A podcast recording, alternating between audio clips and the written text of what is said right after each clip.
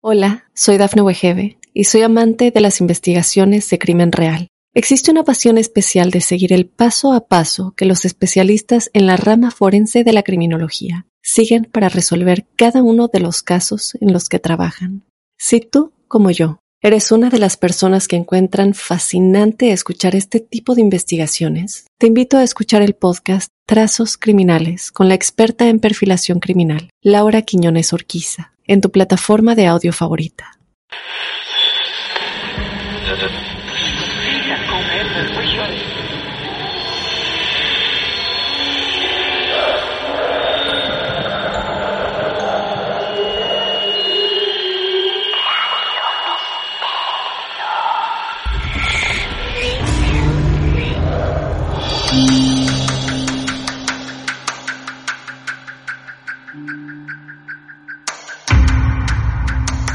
Amigos, amigas, buenas noches. ¿Cómo les va? Bienvenidos una vez más a otro gran momento en Martes de Misterio. Hace un tiempo nada más, en apenas 45 días, presentábamos ante ustedes un caso muy particular, consumida. Así se describió Estefanía en su presente, consumida por todo lo que ha vivido y lo que está viviendo hoy nos escribió pidiendo ayuda y a través de la entrevista tratamos de exponer su caso para que llegue a alguna parte del mundo y que alguien, alguien pueda hacer algo. En un rato Estefanía va a charlar con nosotros, pero también hemos decidido recurrir a algunos profesionales para que puedan analizar su caso. Es por eso que también en algunos minutos va a participar nuestra bruja, Lucía del Mar, pero también vamos a traer a un especialista que por primera vez se va a sumar a nuestro mundo. Él se llama Emiliano. Él es técnico universitario en audiovisuales con orientación en sonido. Sonido es la palabra. Porque como recordarán, el episodio número uno de Consumida fue arrebatado por un ruido blanco insoportable que lo sorprendió a todos ustedes, a nosotros y a nuestros profesionales también. Algo increíble con lo que nos encontramos a la hora de sentarnos a editar la entrevista con Estefanía. Bienvenidos a un capítulo donde vamos a intentar demostrar nuestro mayor grado de responsabilidad ante una persona que está sufriendo seriamente el acoso de otra u otras entidades. Amigos y amigas, vamos a la presentación de cada martes de misterio y a la vuelta una víctima y dos profesionales en esta, segunda, parte, de Consumida.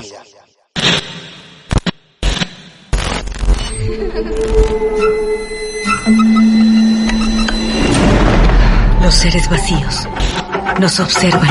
Hasta hoy se registran muchos reportes de actividad paranormal en él. Veo cosas que no puedo explicar. Hay alguien sentado en esa silla está aquí. El misterio está fundamentado en el silencio. Pero ya es hora de hablarlo entre todos. Esto es... Hay alguien en la casa. Martes de misterio. Es divertido asustarse a veces, ¿no? Hola Estefanía, buenas noches, bienvenida otra vez a Martes de Misterio, ¿qué tal? Eh, hola, eh, bueno, pues la verdad es que bastante mal. Cada día aguantando como buenamente puedo. Vos sabés, Estefanía, que te molestamos en este segundo episodio que tiene que ver con tu historia, porque más allá de la opinión de los profesionales, que son parte de esta segunda parte, nos interesaba saber, yo le quiero decir a la gente que está escuchando, que entre el primer episodio y esta segunda parte habrán pasado más o menos unos 45 días. Y lo que queremos saber, Estefanía, es qué ha ocurrido en tu vida en estos 45 días que nos distancian de un capítulo a otro.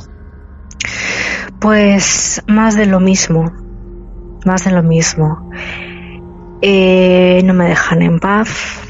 Eh, estoy absolutamente cansada, agotada. He tenido algún extraño suceso.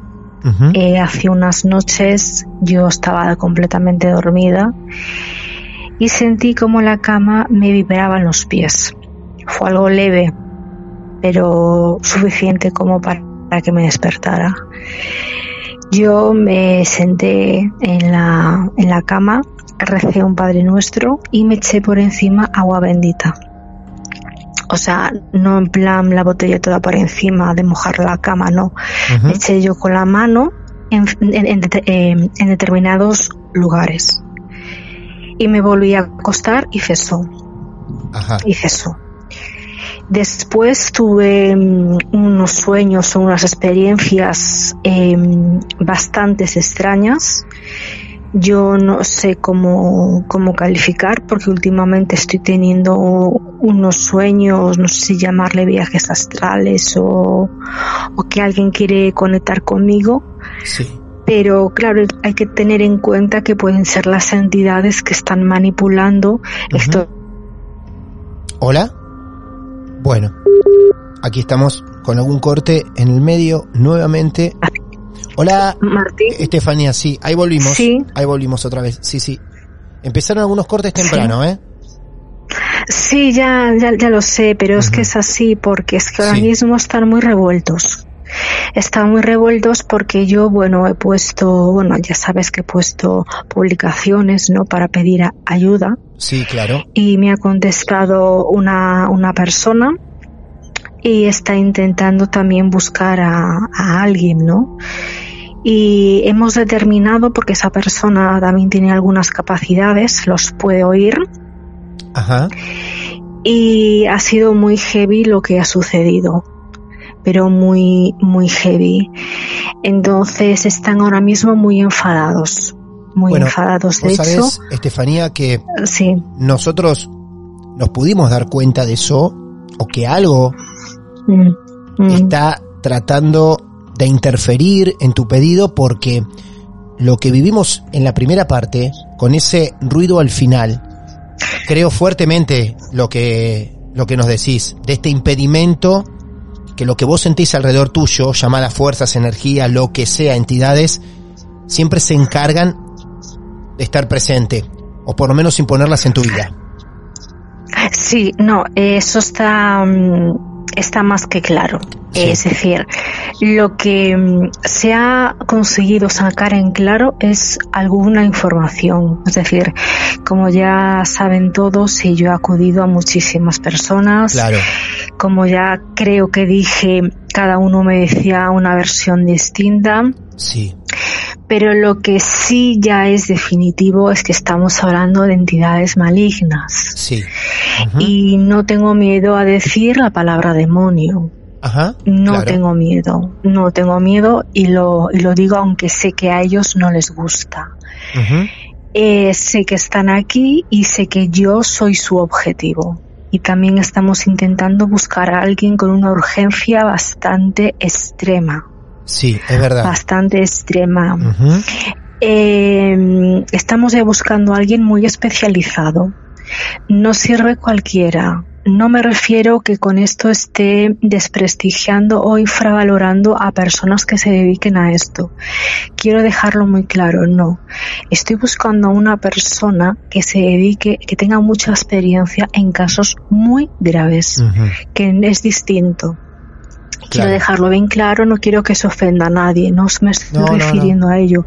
Igual que hay médicos que tratan unas cosas, hay otros médicos más especialistas en otras cosas. Eso es. Simplemente estamos hablando de exorcistas, de demonólogos. Claro. Y obviamente no puede ser a distancia. De verdad, yo quiero hacer un inciso aquí porque Martín, tú me has dicho que hay mucha gente que se ha preocupado por mí, Sí. que ha escrito para mm, ofrecer su, eh, su aportación, su ayuda. Y yo quiero darle las gracias de corazón a todas esas personas que se han interesado por mí, porque el cariño y el interés que me puede faltar en mi vida diaria me lo pueden aportar ellos aunque yo no lo tengan cerca. Totalmente. Entonces, creo que es de bien agradecida, ¿cómo se dice? Este, ahora no me sale, hay un refrán que dice, es de bien nacida ser agradecida, creo. Y entonces quería darle las gracias a todas estas personas. Sí, yo quiero, yo quiero que sepas y necesito que sepas, Estefanía, que ha llegado una cantidad abrumadora de mensajes cuando presentamos tu primera parte, por eso estamos haciendo esta segunda parte. Y, y también lo estamos llevando adelante por esto que les acaba de contar nuestra protagonista. Antes que nada, quiero decir que te han abrazado en la cantidad de mensajes a la distancia, en cierta forma, sintiéndose el 90% de las personas conmovidas por todo lo que contaste y por tu situación actual. Más allá de eso, esta segunda parte necesitamos que sirva como un filtro para aquellas personas que dicen, tal profesional a la distancia me curó. Hay una persona en tal país que a la distancia sepan que en este caso, y nos sometemos a un emprendimiento muy difícil, pero tienen que saber que en este caso la distancia ya no. Necesitamos alguna persona, algún profesional en Galicia o cercano a Galicia que se pueda hacer presente en la casa de Estefanía.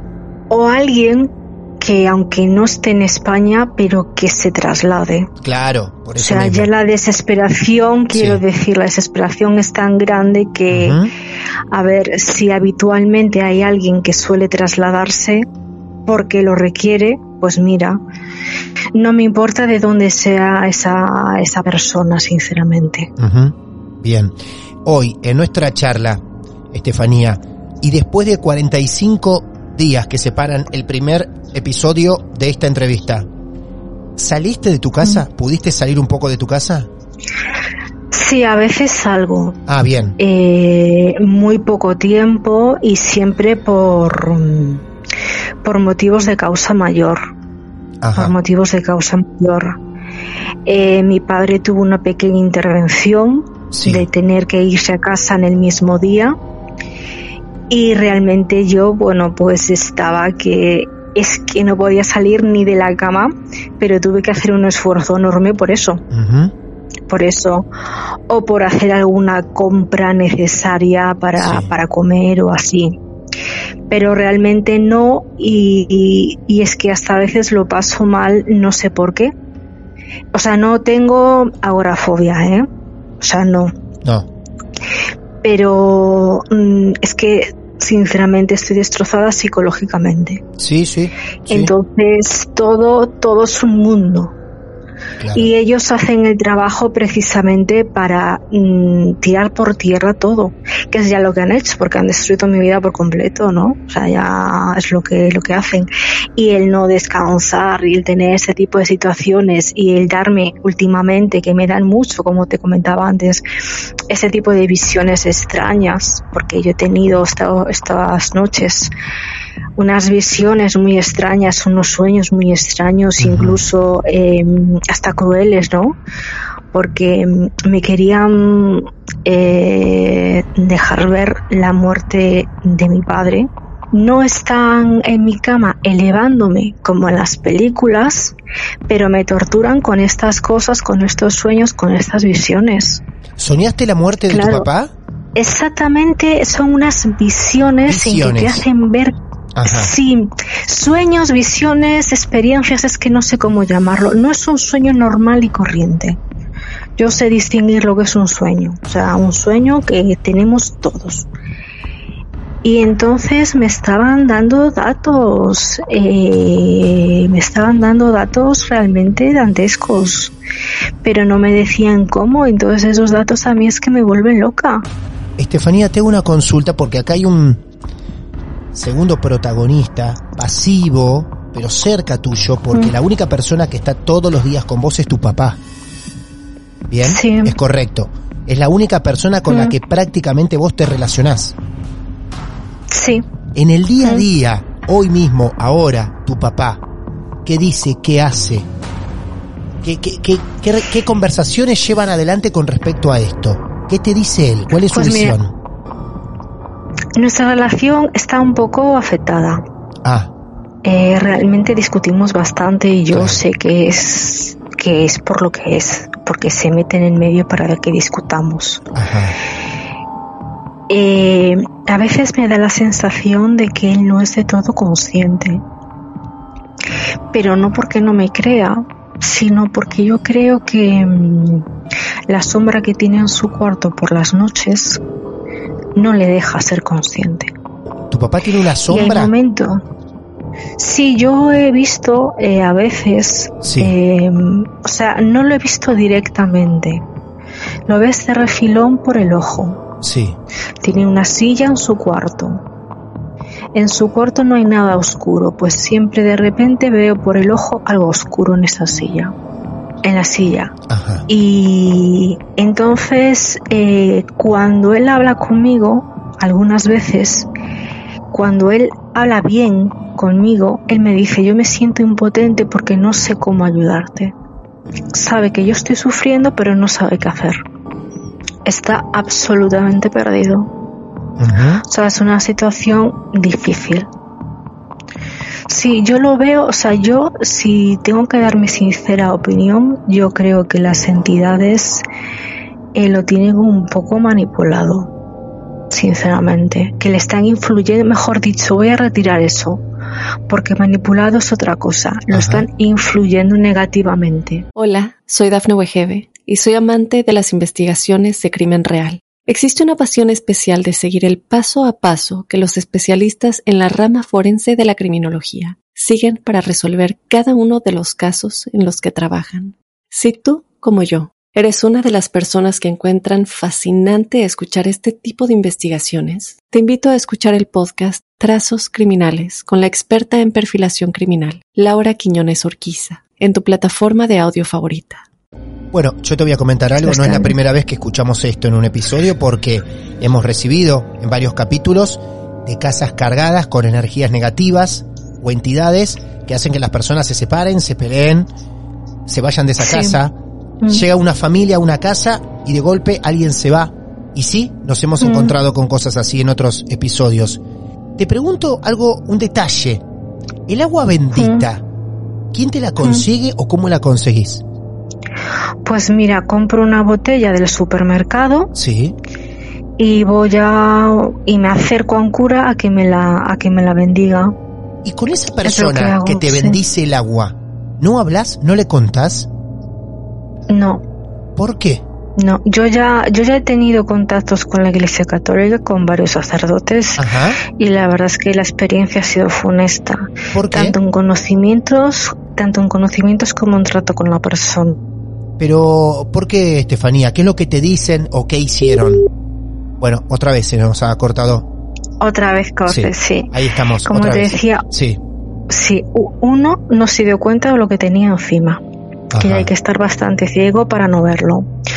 Otro me decía que atendía a 60, 70 personas al día, que si quisiera que me acercara. Eran dos horas en coche. Obviamente esta persona no puede atenderme en un momento, me tiene que ver mi caso en profundidad y yo sé que el obispo lo había puesto allí y que él no quería estar allí y que él atendía a las personas de aquella manera. Después me encontré con otro que lo primero que me dijo es, ¿usted va a misa todos los domingos? Y yo le dije, no, es que si usted no está a bien con Jesús, a usted le pasan estas cosas. Bueno, no, no, no. Yo no voy a misa todos los Eh, domingos y no me pasan estas cosas. eh, no, no. Sabes, o sea, es que en las vamos a ver, no realmente mm, un sacerdote mm, para que esté especializado en esto no sirve cualquiera. Y bueno, y como te decía ahora mismo están bastante revueltos. Sí, sí. Están Estefanía, bastante revueltos. Mm. ante la preocupación de mucha gente que nos escribió, la nuestra también, los que hacemos Marte de Misterio. Pero quisiera saber de salud, si estás bien, si tenés alguna dolencia, si estás comiendo bien, si a pesar de todo esto te podés alimentar bien. Bueno, alimentar, alimentar muy bien no. No. Pero es que es verdad que a raíz que hablé con una persona que también, eh, bueno, es del, es del programa vuestro, Sí. que me dijo que comiera tres veces al día. Ajá. Entonces estoy intentando comer tres veces al día. ¿Y cómo llevas eso? Bueno, no lo consigo todos los días, pero he mejorado. Vamos. Perfecto. Porque hay, porque hay que, hay que estar fuerte. Es Claro. decir, yo cada vez que me hago unos análisis de sangre, o sea, no me dan nada extraño en el sentido de que usted tiene una dolencia, usted tiene este cansancio por tal motivo. No.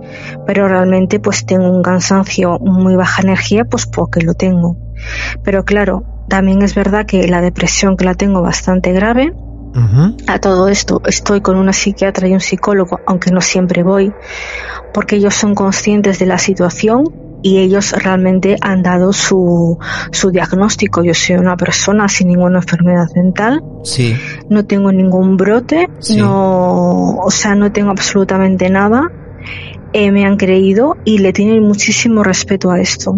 Muchísimo respeto a esto, Qué sinceramente. Y se, y se ven superados por la situación porque no saben cómo ayudarme.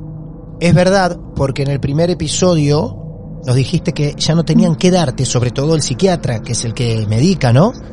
Y te han dicho, te has tomado todo, te dieron todo, ¿no?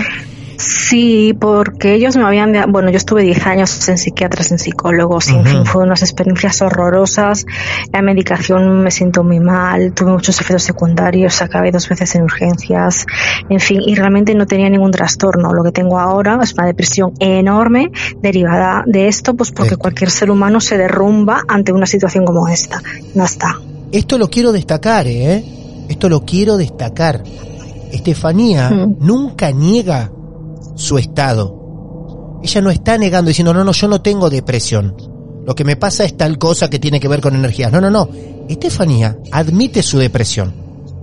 A partir de ciertas circunstancias. Pero no es un dato menor. No está negando su realidad, Estefanía. Por eso lo quiero destacar No, esto también, mí, ¿eh? ¿no? Porque un- una depresión tú la puedes coger pues porque te- pues por una situación como esta, Sí. porque se te ha muerto un ser querido, eh, porque has tenido un accidente o un trauma. Es decir, la depresión siempre es una consecuencia de. Eso hay es. que buscar el origen, el origen. Y tratando el origen se trata la depresión. Eh, se ha confirmado también que yo soy una víctima de y que estaban todo el rato interfiriendo en la comunicación, porque estaba todo el rato diciendo vete, cállate, vete, cállate. Y se enfadaron tanto, tanto, tanto, tanto, que mm, hace unos días amanecí con el ojo derecho hinchado. Ah, no. O sea, tengo el párpado superior derecho hinchado y un poco rojo, que tengo que ir al oculista, claro. Wow, qué señales que Está van dejando todo el tiempo, ¿eh? Qué señales Están muy, muy enfadados. como la que nos pasó a nosotros a través del ruido insoportable que cerró el primer episodio, así sorpresivo, que interfirió la comunicación, no en el momento que lo estábamos llevando adelante, sino después en la nota, en el registro del audio. Es increíble, la verdad que es increíble. Sí.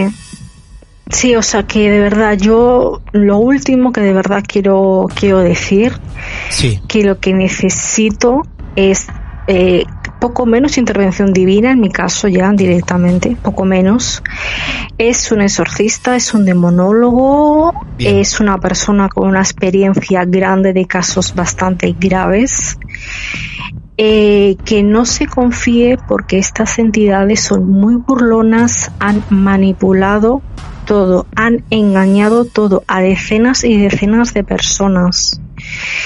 Eh, que no se las cabre tampoco mucho porque, en fin, tienen que tener unas buenas protecciones. Hubo gente que me salió corriendo y no quiero que alguien se comprometa conmigo para, para que después me deje, eh, me deje abandonada. Y que urge muchísimo, pero muchísimo, muchísimo, muchísimo, de verdad. Pero de verdad que urge mucho y que tiene que desplazarse aquí por desgracia. Y que sé que va a ser difícil. Va a ser muy difícil, lo sé. Bueno Estefanía, nos dejas un tanto preocupados, igual que en el primer episodio, pero trataremos, a medida que la gente vaya descubriendo los oyentes tu historia en tantos capítulos, ojalá podamos conseguir esto que, que tanto necesitas. En el mientras tanto, ojalá te puedas cuidar con esa agua bendita que tenés cercana y que la convivencia con tu papá, que es la única persona que tenés cerca todo el tiempo, se pueda llegar a, a solucionar, a estar mejor, ¿sí? Sí, a ver, él y yo nos queremos muchísimo y Claro. hacemos cualquier cosa el uno por el otro. Claro que sí. Pero es verdad que hay algo que nos está influyendo negativamente y, y realmente yo sé que también él tiene un límite que lo está pasando bastante mal. Yo también estoy destrozadísima y de verdad que mi padre es la única persona que me queda. O sea, se me va él y yo me voy detrás con él. Lo digo claramente. No tengo pelos en la lengua, como decimos aquí, porque es que yo más aquí ya no me quiero quedar, porque esto ya es inaguantable. Estefanía, tranquila, confiamos seriamente que alguna ayuda va a llegar pronto. Ojalá así sea y por eso le estamos dando difusión a tu historia. ¿eh? Muchísimas gracias, Mm. de verdad, de corazón, por esta segunda charla que llevamos adelante. Muchísimas gracias a vosotros, muchísimas gracias. Por favor, un beso grande, cuídate mucho. Un beso, un beso, gracias. Ahí estaba otra vez ella, Estefanía, en esta segunda charla que llevamos adelante, un poco más corta, sin ser tan profundos porque creemos que ya fue todo lo suficiente en nuestro primer episodio. Queríamos volver a tenerla para que ustedes se den cuenta lo que puede ocurrir en 45 días más o menos de diferencia entre la primera charla y esta segunda. Y ya lo ven, lo incómodo que es el día a día, tratar de salir como se puede, con la única persona cercana que tiene su padre, y donde últimamente las cosas con él empezaron a empeorar. En esta segunda parte, como te contaba en el inicio, prometimos algunos profesionales. Es por eso que invitamos, como muchos de ustedes lo sugirieron, a nuestra bruja, a Lucía del Mar. La invitamos para que nos cuente qué sensaciones ha tenido, qué visiones, qué observaciones nos puede regalar después de haber escuchado la historia de Estefanía. Ya la tenemos en línea. Lucía del Mar, buenas noches, bienvenida a esta tan esperada participación tuya en Consumida. ¿Cómo te va? ¿Cómo estás? Buenas noches, Martín. Buenas noches a todos.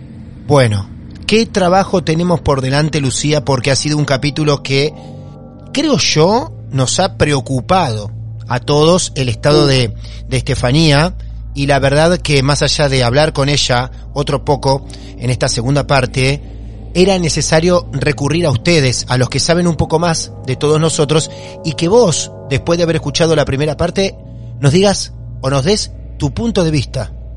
Bien, bueno, es increíble el caso de Estefanía y, y- es increíble por muchas razones, porque eh, me encontré con varias cosas A ver, cuando lo escuché. a ver, Eh, bueno, vos sabés que yo escuché el crudo, ¿no? Como para, para que no haya ediciones, no haya nada, que era lo que habíamos hablado de, de poder analizar, ¿no? Y fue bastante mm, extraño, te podría decir, bastante particular mi experiencia escuchándolo.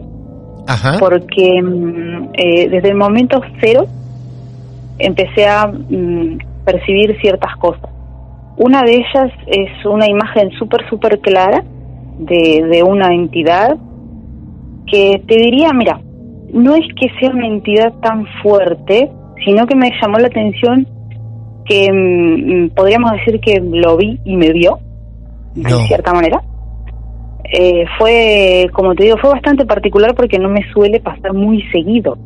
En general, cuando yo me dedico por ahí a hacer algún tipo de, de lectura en frío, se llama cuando nosotros escuchamos algún testimonio así como muy por afuera, viste que no estamos involucrados del todo, claro. Entonces eso se llama lectura en frío, porque no Ujú. estamos, como te digo, metidos en el caso, no tenemos experiencia de primera mano, eh, quizá no, no estamos, bueno, sabes que estamos muy lejos como para poder visitarla y demás. Sí, así es. Eh, entonces, eso fue lo primero que me llamó la atención, el hecho de, de poder haberlo percibido con tanta claridad y que me haya percibido a mí.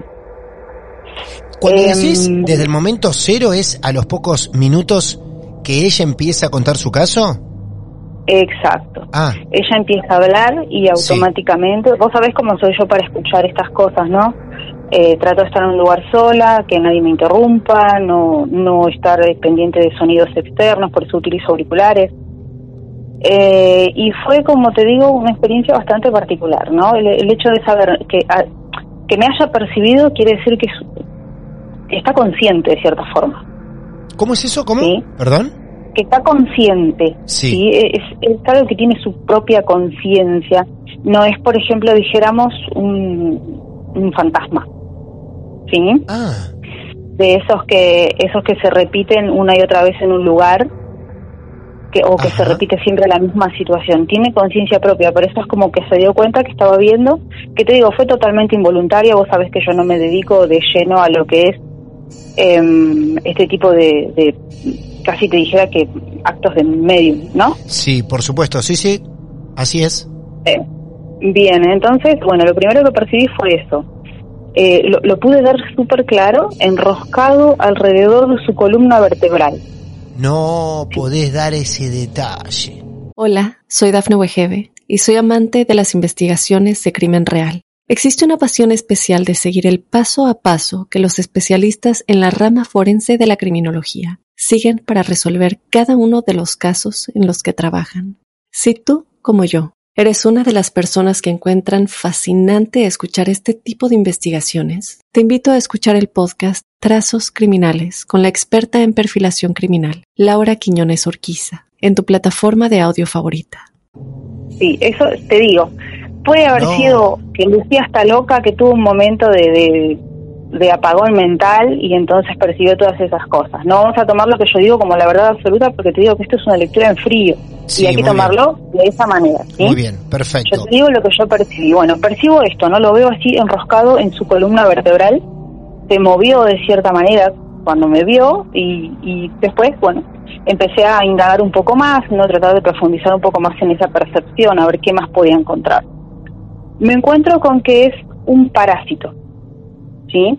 Ajá. Existe todo tipo de parásitos, los hay físicos, los hay astrales, ¿sí? Los hay eh, que se pegan a la energía de las personas, digamos Ujú. al aura, de cierta manera. En el caso de ella es eso, es, está como unido de cierta manera a ella. Y esto pasa con los parásitos físicos también. Nosotros podemos encontrar el parásito, hacer el tratamiento necesario y que el parásito muere, porque hacemos que nuestro cuerpo sea un terreno hostil, ¿sí? se debilita y muere. Sí. Y energéticamente sucede lo mismo.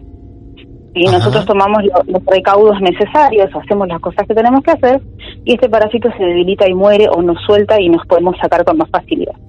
Ahora, lo que yo vi es, y esto es como bastante complicado, ¿por qué? Porque esto tendría que haber sido fácil si se agarraba de entrada, pero la- el trabajo del parásito es haciendo, ir haciendo que esta, esta energía sea de cierta manera ideal para alimentarlo, ¿sí? Y por eso es que está como tan prendido, digamos, a toda su columna. Ahora, es bastante complicado ahora porque a medida que va creciendo, a medida que se va fortaleciendo, la persona lo va incorporando como parte de uno mismo, sin darse cuenta. ¿Sí? Que es un poco lo que yo percibí que es lo que está sucediendo. De cierta forma, uno se acostumbra tanto y empieza a confundir que las cosas que produce este parásito en realidad somos nosotros, ¿sí? Y así es como empezamos a alimentarnos sin darnos cuenta. Por eso es tan difícil de sacar después. Es, eh, como te digo, algo que tendría que haber salido muy fácil si se hubieran enganchado desde el principio. Cuando vos decís, lo veo enroscado en su columna vertebral, todos en nuestras cabezas tenemos una imagen diferente. Para que todos nosotros tengamos la imagen más concreta de lo que vos viste, ¿tiene una descripción eso que vos ves? Y yo lo vi así, mira, yo vi, eh, ¿viste el renacuajo? Claro. Que es el, el cuerpito y tiene como una cola, Sí, no tiene piernas. Bueno, esto No. era así, eso era así. ¿no? Tiene brazos, tiene brazos porque estaba bien agarrado en el pecho. Ajá. Tiene brazos, tiene una cabeza y, y tiene hombros, pero el resto es como un gusano, ¿no? Y tenía, no tenía ojos, era como huecos. Ah, Era todo negro sí. Y esta, esta es la imagen mental, como te digo, ¿no? Sí, por supuesto, Era todo claro. negro y- Claro. y, era, los, los bordes eran como muy difusos y eso tiene que ver mucho con esto de que se está como uniendo de cierta manera con el huésped. ¿Sí? Eh, obviamente esto se puede trabajar, no, qui- no quiero dejar a Estefanía pobre sin esperanzas, no, esto se puede trabajar igual, lo que pasa es que es un poco eh, hielo delgado, ¿viste? Porque esto hay que trabajarlo, no, se- no lo puede hacer una sola persona, no lo puede hacer un- una sola área. No puede ser una persona que se dedique solamente al área energética. Tiene que ser una persona que se dedique al área energética, tiene que haber un grupo de apoyo psicológico, tiene que haber un grupo de apoyo médico, porque Ah. está afectada también su salud. Claro, por supuesto. Esto Sí. es un trabajo que se tiene que hacer sí o sí en conjunto. Y es sumamente importante la cooperación de ella también, que es lo más difícil de conseguir y para lo que, lo que se necesita por ahí el apoyo psicológico y emocional. Claro, y además con tantos años cargando esto y con tanta gente Exacto. que pasó intentando ayudar, algunos intentando facturar, cobrar y otros Mm. ayudar realmente, es como que también es una desilusión tras otra y, y cada desilusión es más pesada todavía para ella, ¿no? Exactamente. Y Claro. eso va haciendo que a ella se le ponga muy difícil el hecho de poder confiar en un equipo que la pueda sacar adelante. Por eso te digo, es, es un trabajo muy lento, Muy lento, que le va a llevar muchísimo tiempo, pero que se puede hacer. Como te digo, tiene que ser trabajo en conjunto. Dudo mucho que se junten tres o cuatro áreas, en especial la parte médica con la parte paranormal, digamos, de alguna manera. Claro, claro. ¿sí? Sino que eso es lo que lo hace más difícil también. ¿Por qué? Porque el parásito de cierta manera la dejó sola y la dejó sin esperanza. ¿sí? Sí. Entonces, Sí. está en ella quizá encontrar o buscar el apoyo médico, el intentar salir, el intentar formar un nuevo círculo de amigos que le va a proveer del apoyo emocional necesario, incorporar a su familia si es que se puede para poder hacer todo esto.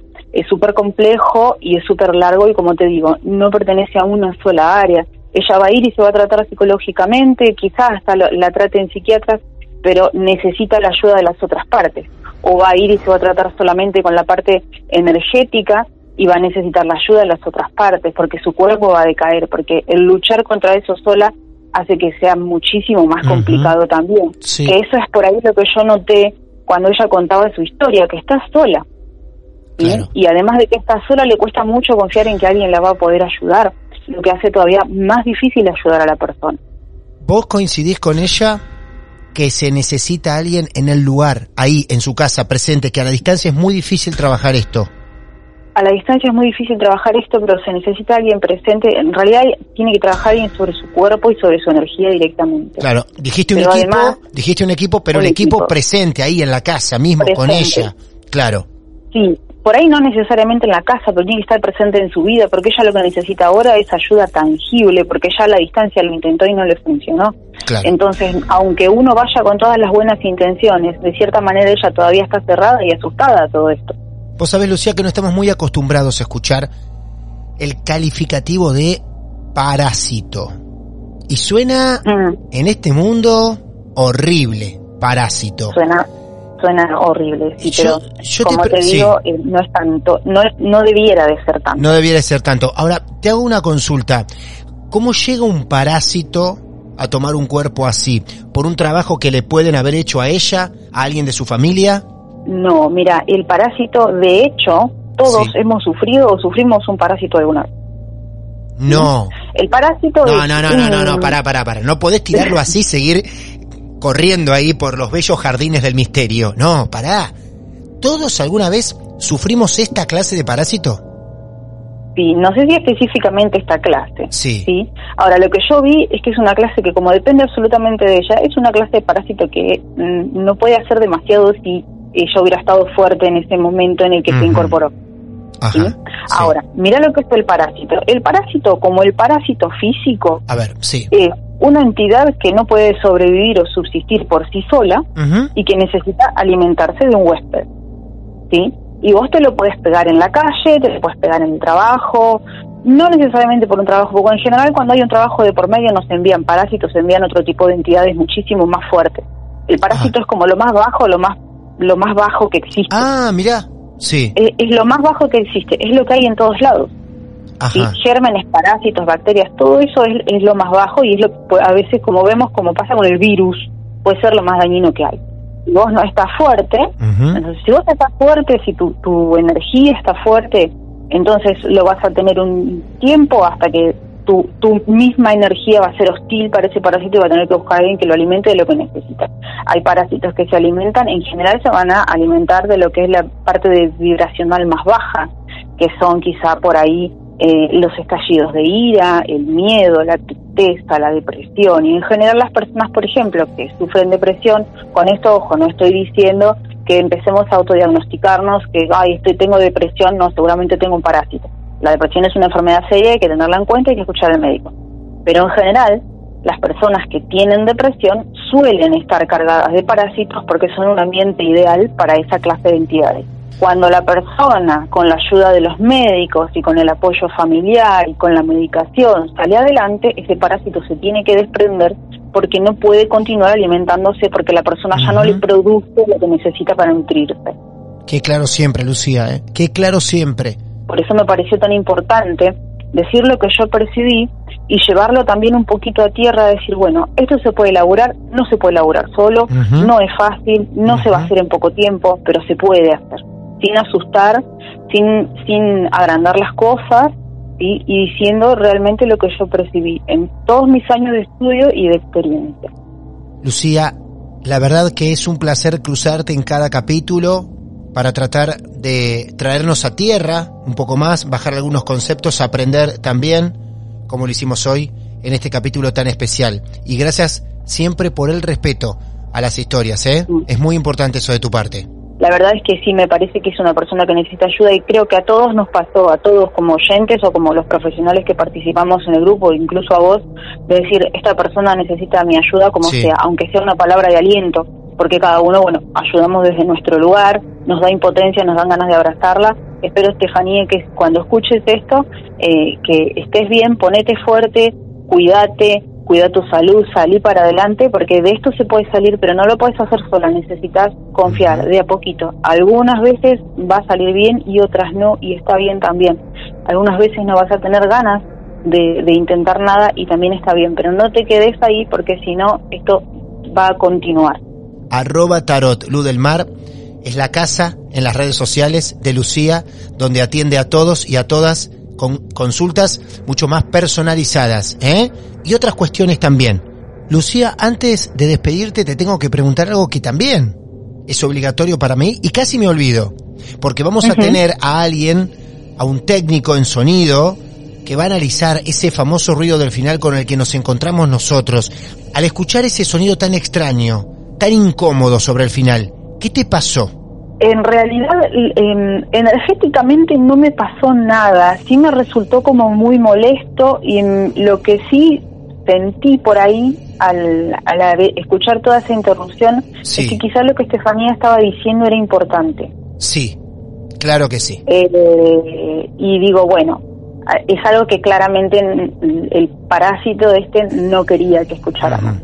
Era importante. Era un ruego al final ruego era al final que llegamos a grabar, pero que ese sonido en la edición se interpuso ante nosotros. Por eso lo vamos a analizar en los próximos minutos. Lucía, te mandamos un beso enorme. Arroba tarot luz del mar, allí la pueden encontrar. Gracias. Gracias a vos, un beso para todos. El análisis perfecto, justo, necesario, responsable de Lucía del Mar la necesitábamos y ustedes también lo pedían en nuestras redes sociales a ella para que nos explique lo que todos, en cierta forma, y Estefanía, necesitamos saber. Les dije que iba a ser un capítulo muy completo, muy responsable. Y nuestro tercer invitado en este episodio tiene que ver con lo ocurrido en el final de la primera parte. Ese ruido inquietante que tanto nos incomodó, que nos sorprendió a nosotros el momento de editar la entrevista que ustedes también sintieron de manera intensa y así lo reflejaron en nuestras redes sociales. Es por eso que hemos decidido dar con Emiliano. Emiliano es técnico universitario en audiovisuales, con orientación en sonido. Emiliano escuchó este episodio de Marte de Misterio y por eso le hicimos llegar este audio increíble que a través de él vamos a tratar de analizar. Hola Emiliano, buenas noches, bienvenido, ¿cómo te va? Buenas noches Martín, muy bien, muchas gracias. Por favor, a vos te agradecemos en haberte tomado estos minutos, no solamente estos minutos, sino otros anteriores, en haber estudiado un poco este ruido extraño que vivimos en el primer episodio de, de Consumida, pero vos vas a tratar de darnos en cuestiones técnicas y que todos podamos entender qué te pareció. Antes que nada, Emiliano, Quisiera saber ya que hoy te conocemos, ¿cómo te relacionás con este campo de lo paranormal? Si sos bastante escéptico, si a todos trata de buscarle una explicación. Sí, eh, mira, eh, escéptico no soy. Eh, escucho Martes de Misterio eh, y, y me gusta, porque me gusta escuchar, eh, me gusta lo que me cuentan y todo. Hay muchos casos que, no sé si te digo, los creo, pero pero me, me causan algo copado. Sí. Pero siempre hay muchas veces que, que cuentan cosas que, eh, que me pasa con todas cosas así, que es que es buscar, tratar de encontrar la explicación, ¿no? Pensar, Claro. decir, bueno, pero esto, por ahí si vamos por este lado, viste, tiene un poquito de lógica, por ahí no es algo, no es algo paranormal, digamos. Bien. No soy escéptico, digamos, trato de encontrarle siempre por ahí eh, la explicación, si la hay, si no, es que digo, no, esto es porque, por tal cosa, no puede ser, no, lo es que, que hay cosas raras, que hay cosas que están fuera de nuestra explicación, y creo que hay otras que no, entonces se trata de buscarle. Muy bien, muy bien. Y lo genial, lo maravilloso de esto, es que ahora nos metemos con tu campo, con los sonidos, con los ruidos, para tratar de recordar lo que vivimos hace un tiempo cuando grabamos la entrevista de Consumida. Yo les quiero decir a todos ustedes que nosotros grabamos esto digitalmente, como lo estamos haciendo ahora con Emiliano, a través de una tarjeta de memoria que va insertada dentro de una consola. Esto lo estamos grabando digitalmente. Así como lo llevamos adelante con Emiliano, lo llevamos adelante con Estefanía. La nota se terminó, se cerró perfectamente, la despedimos a ella y cuando tomamos esa memoria y a través de un adaptador la pusimos en una computadora para abrir el audio en un programa de edición, nos encontramos con ese ruido final. Los últimos ocho minutos, todo lo que dijimos fue tapado. Es la explicación de lo que nos pasó a nosotros. A partir de eso, llegó a manos de Emiliano y ahora es todo tuyo, Emiliano. ¿Qué te resultó? ¿Qué te pareció cuando escuchaste eso? Mira, eh, a mí me agarró por sorpresa porque en realidad no es que, que me llegó que me, que, que me dijeron, mira, escuchá esto que es raro, sino que estaba escuchando el podcast y, Sí. y de golpe pasa eso y, y pensé que era que era un problema. Encima estábamos transmitiendo el televisor, viste, por por eh, Chromecast, entonces Ah. pensé que, que había algo raro ahí. Ah, en la no- es que conexión. me llegó claro, no, Claro. por ahí, viste, tam- por, por la conexión entre el televisor o algo, ni siquiera con el teléfono dire- directo, entonces me, me, me causó un- pensé que había pasado algo interno de, de la casa. Eh, cuando cuando después de escuchar todo eso, escucho tu explicación, eh, ahí me, me pareció raro, ¿bien? O sea, me, me extrañó, me pareció que era algo raro. Ajá. Eh, y lo primero fue, tengo que conseguir ese audio para, para ver qué, está qué fue lo que pasó ahí. Claro, claro. Eh, sí, eh, ahí es donde entra el tema de si escéptico no, no, ahí creí que, que había algo raro cuando me cuando escucho que, que, que contás que, que los ocho minutos se borraron, que apareció esto, me resultó algo raro, porque me vino, cuando lo escuché, viste, me vino esa imagen a la cabeza, no sé si te acordás de, de cuando grabábamos, que nada que ver, que es lo que vos estabas explicando, que, que se graba en digital esto. Sí. Cuando grabábamos en cassette, o más que nada en video, viste que por ahí yo en los 90, viste, ponía la videocasetera y que me gustaba algún videoclip y lo grababa, viste, y grababa sobre los mismos cassettes. Y, y viste que por ahí era- el cassette era usado y vos lo grababas arriba de eso, grababas otro, entonces se cortaba el, cuando terminaba el video, la grabación que habías hecho aparece un pedazo del otro, Claro. y si no había nada grabado te aparecía ruido, y si el cassette lo usabas mucho, entonces lo primero que me vino a la cabeza fue, fue esa secuencia de sonidos que aparecen, me vino a la cabeza esto, ¿no? Eh, Ajá. que, que es muy loco, porque no no no pertenece a, a la forma en la que vos grabás esto, ¿no? O sea, que, que dejamos de usar hace 20 años. A partir de eso, ¿qué te genera el ruido? Mira, eh, el ruido es un ruido, o sea, lo primero, a ver, tenemos a Estefanía hablando y de golpe eh, mm, él se corta y parece lo que es un- se llama un ruido blanco, ¿no? Que un ruido Ah. blanco es eh, como como el tema de, de Soda Stereo, que ahí viene el nombre, eh, es todas las todas las frecuencias que podemos escuchar nosotros, desde los 20 Hz a los 20.000 Hz, todas las frecuencias que escucha el ser humano sonando al mismo tiempo, ¿bien? O sea, alternadamente se escuchan todas las frecuencias con la misma potencia. Eh, eso es el sonido clásico de interferencia de- también de, de los 90 cuando prendíamos la tele, viste que no tenía señal, que se veía la lluvia y escuchabas esa, Ujú. ese sonido, ese ruido blanco.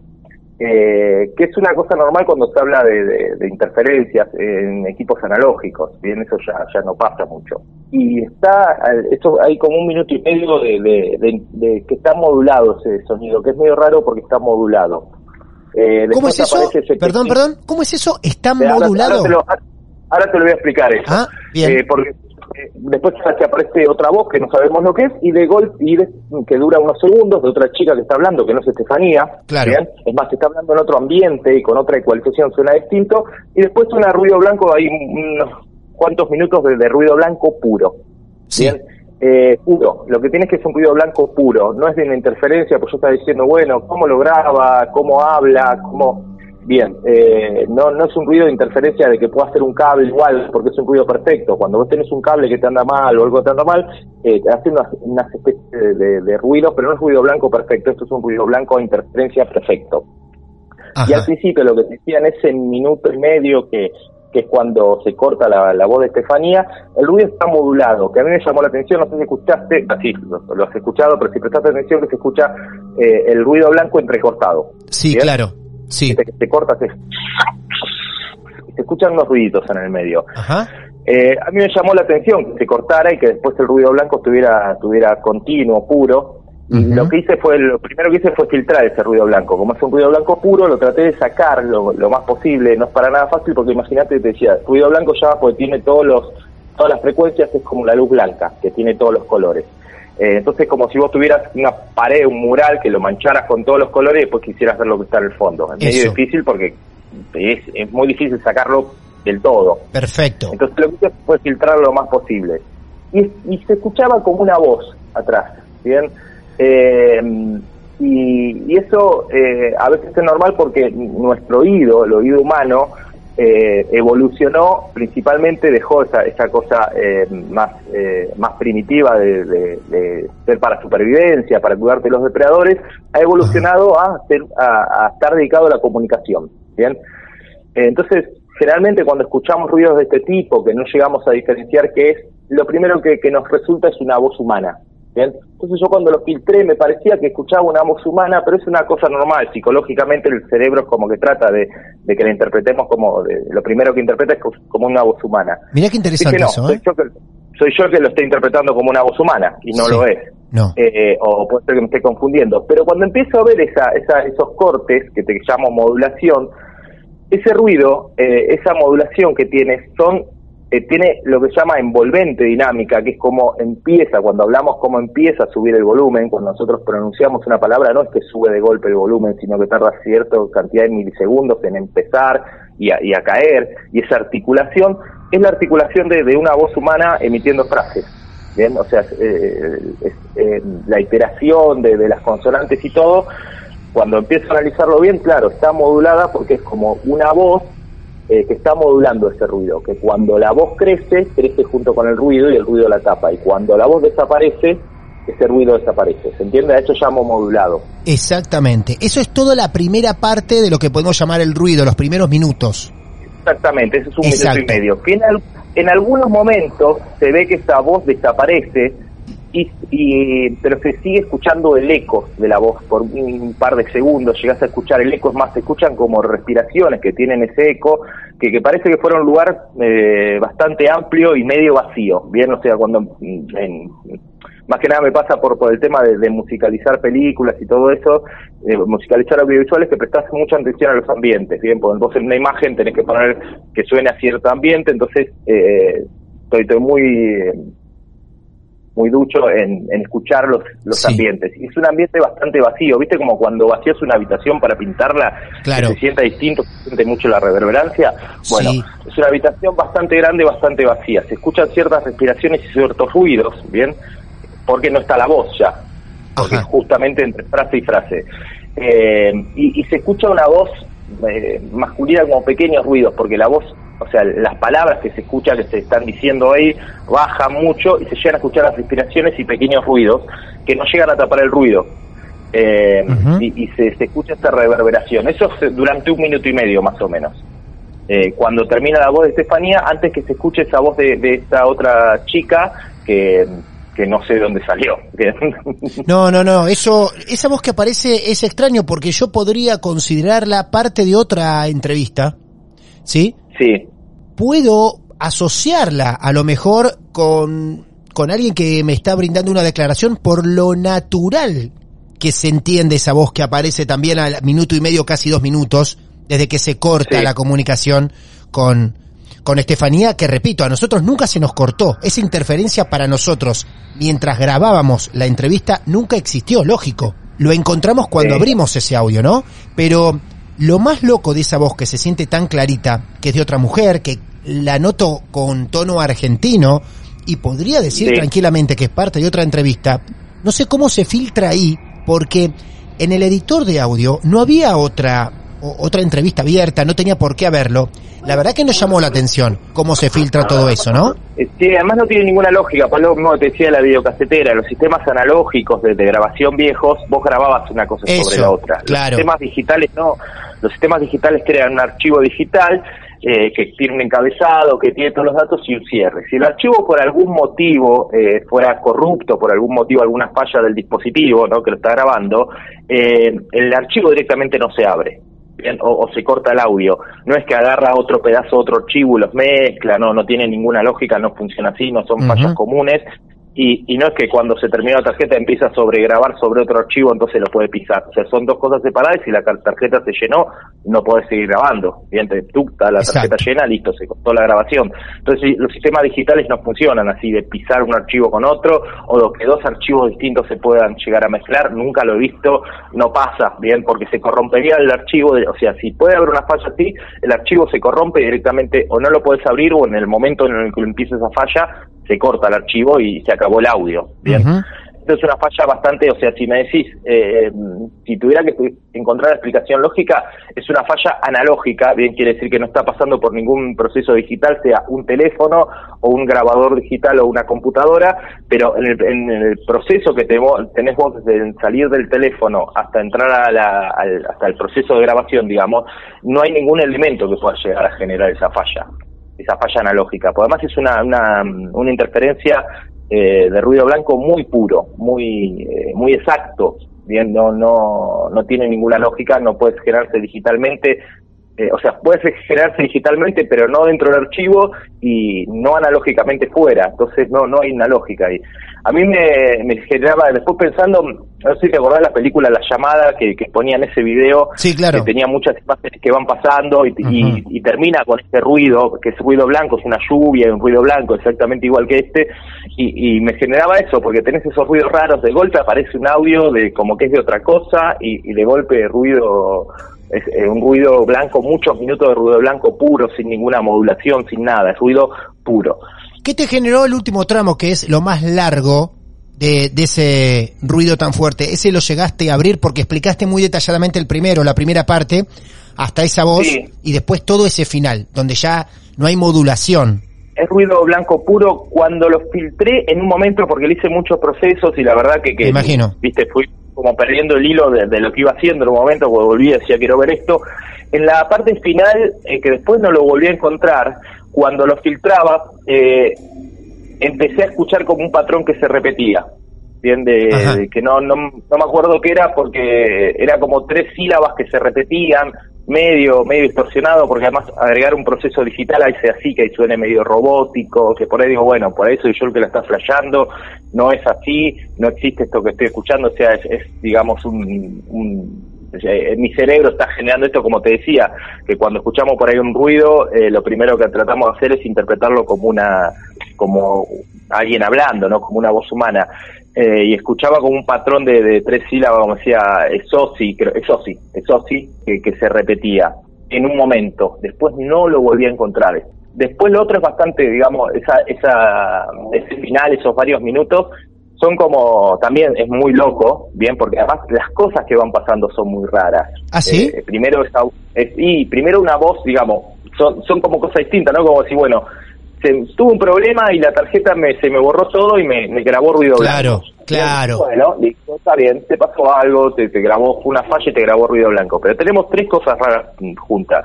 Una voz rara que se escucha y que está tapada, que no es la voz tuya, es una voz masculina y no es la voz tuya. Ah. Es una voz que está hablando más lento y más grave. Bien, ah, mira vos. Ese ruido, lo que está tapando en los últimos ocho minutos que fueron de esa entrevista, nuestra charla, la que yo sigo llevando adelante con Estefanía.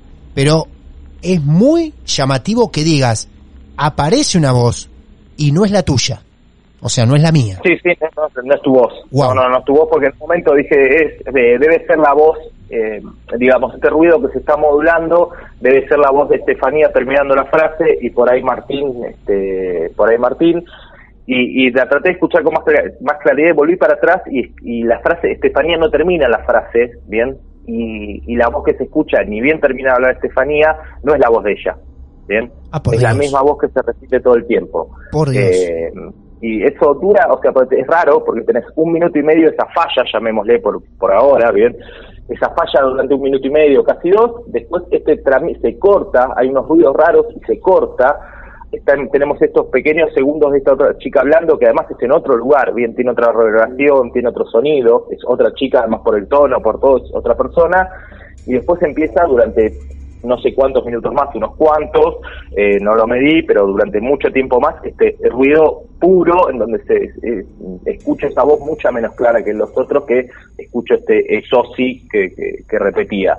Eh, que repito, que después no lo pude volver a encontrar, pues no pude no pude volver a repetir lo mismo que había hecho. Me, me colgué Claro. con volver cuando escuché la voz en la primera parte, cuando logré filtrar la primera parte y, y escuchar esa voz en la primera parte y que había que era un lugar, que encima se escucha la reverberación de un lugar grande, que no es la reverberación ni del lugar donde estás hablando vos, que se escucha muy poco, ni el de Estefanía, que tiene un poco más, que se nota que tiene un poquito más, pero que es muy poca. Y además una respiración, porque hay un Ajá. par de momentos donde se puede escuchar muy bajito, clara la voz, y se escuchan viste las respiraciones cuando baja el ruido, porque no hay nada modulándolo. Al no haber sonido fuerte, el Sí. ruido no se modula. Entonces tenés tres fallas muy distintas eh, durante todo, todo el archivo, que eso lo hace- es lo que lo hace más raro. La ciencia del sonido nos pudo describir recién qué encontró y le dio explicación a cada una de las cosas. Ahora no nos sabe decir por qué ni cómo. Sí, no, si me preguntaras, si, si, esto fuera un peritaje, ponele, Sí. y me preguntaras qué fue lo que pasó, eh, no, no te lo podría decir. Claro. No, no, no te podría decir, es algo raro, no hay una explicación lógica. No, y aparte justo se da el momento en el que, si bien Estefanía cuenta toda su historia, fue bastante extensa la, la entrevista, justo en el final es donde ella empieza a hablar seriamente de lo que tenía en el presente en la casa y empieza a describir a esas energías y en su pedido de ayuda también. Por eso también grabamos esta segunda parte con ella intentando de otra forma y más puntualmente pedir la ayuda necesaria. Yo estaba investigando un poco eh, el tema de, con todo esto, empecé a, ver un poco en todo el tema de, de- de esta gente que estudia los fenómenos paranormales y todo, Sí. eh, y que eh, hay gente que, que estudia, esto lo llaman psicofonia, psicofonía sería. Sí, psicofonía, la claro. grabación de psicofonía, que es este la grabación de, de esas voces que en realidad no están y que, que aparecen en grabaciones. Y lo más loco de todo esto es que estaba, estaba leyendo sobre un muchacho que justamente en España hace, hace investigaciones y tiene videos y grabaciones muy interesantes. Y justamente lo que hace es llamar, digamos, de cierta manera, invocar a estas voces por medio de ruido blanco, que es lo que me resultó más loco. Ah, Eh, pues estaba buscando ruido blanco y fenómenos paranormales, a ver si esto se había replicado, viste, en algún momento. Sí. Y, mm, y este pibe los eh, invoca, digamos, reproduciendo ruido blanco y con ese, con ese sonido eh, logra como invocar, digamos, esas grabaciones, cuando, cuando esas voces cuando hace las grabaciones. Qué Eh, loco. Cómo me encanta recurrir cuando digo yo a los profesionales en Marte de Misterio. Y hoy debuta uno. Mirá, Emiliano, si a partir de hoy te sumás a tus trabajos diarios el hecho de analizar psicofonías. Después de esta entrevista te empiezan a solicitar investigadores paranormales para que analice sus psicofonías. Guarda con eso, ¿eh? Pues sí, guardo igual, porque digo que, que hay momentos en los que estás un ratito con los auriculares puestos escuchando esto y te da, Sí. te da un- una, una sensación extraña que querés dejar todo. Lo estoy haciendo de día, creo que es el primer día que lo tengo abierto de noche, que la primera noche lo tengo abierto porque digo que de noche te da un poquito de, de cosas. De con los cosa. auriculares escuchando. Sí. Sí, sí, sí, sí. Bueno, por eso estamos con vos y sos hoy uno de los protagonistas principales en esta segunda parte para que nos expliques técnicamente hasta dónde es posible y hasta dónde no. Te agradecemos muchísimo, Emiliano. Repito, No, no solamente el trabajo que ahora te tomaste para explicar esto, sino el que te tomaste para analizar durante días y horas este ruido. ¿eh? Así que muchísimas gracias, Emiliano. Muchas gracias a vos por facilitármelo para poder analizarlo, porque además es muy divertido. Sí. eh, por eso, cuando uno, cuando uno sigo a escuchar el podcast y todo, y llegar a este material, viste, y poder analizarlo y hablarlo con vos, está, está buenísimo, la verdad está muy bueno. Muy bien, Emiliano. Emiliano tiene una banda acá en Mar del Plata. Entonces vamos a aprovechar y a decirle a la gente si alguien quiere escuchar o seguir a la banda de Emiliano, ¿cómo te encuentran en redes, Emiliano?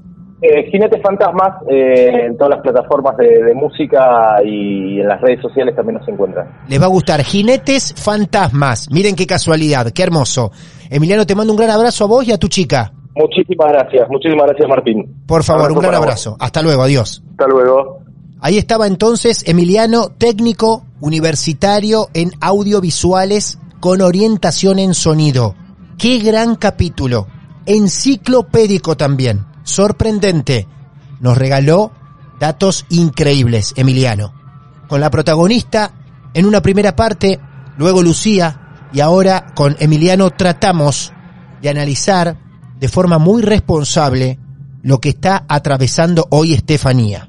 El final de Marte de Misterio se va a extender hasta donde ustedes quieran, porque los últimos minutos van a tener que ver con el sonido que escuchamos en la primera parte. Y ustedes van a poder apagar este episodio en el momento que quieran. Ya saben, si tienen su caso real para contar, los esperamos. Nos contactan a través de redes sociales. Arroba Marte de Misterio, la mía personal, Martín de Radio. Nos mandás un mensaje privado y te pones en contacto con nosotros.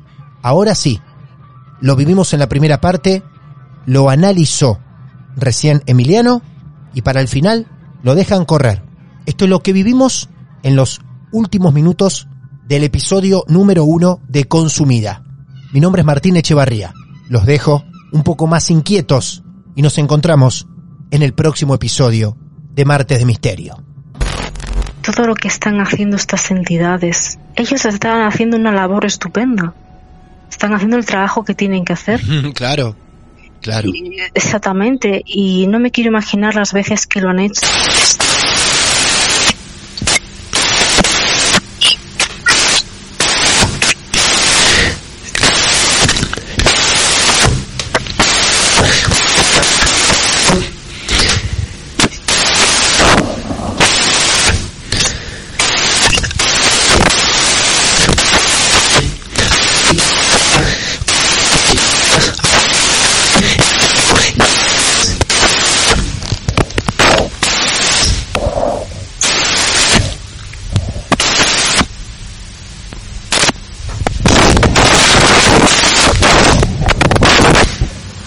Eh, era más o menos 10.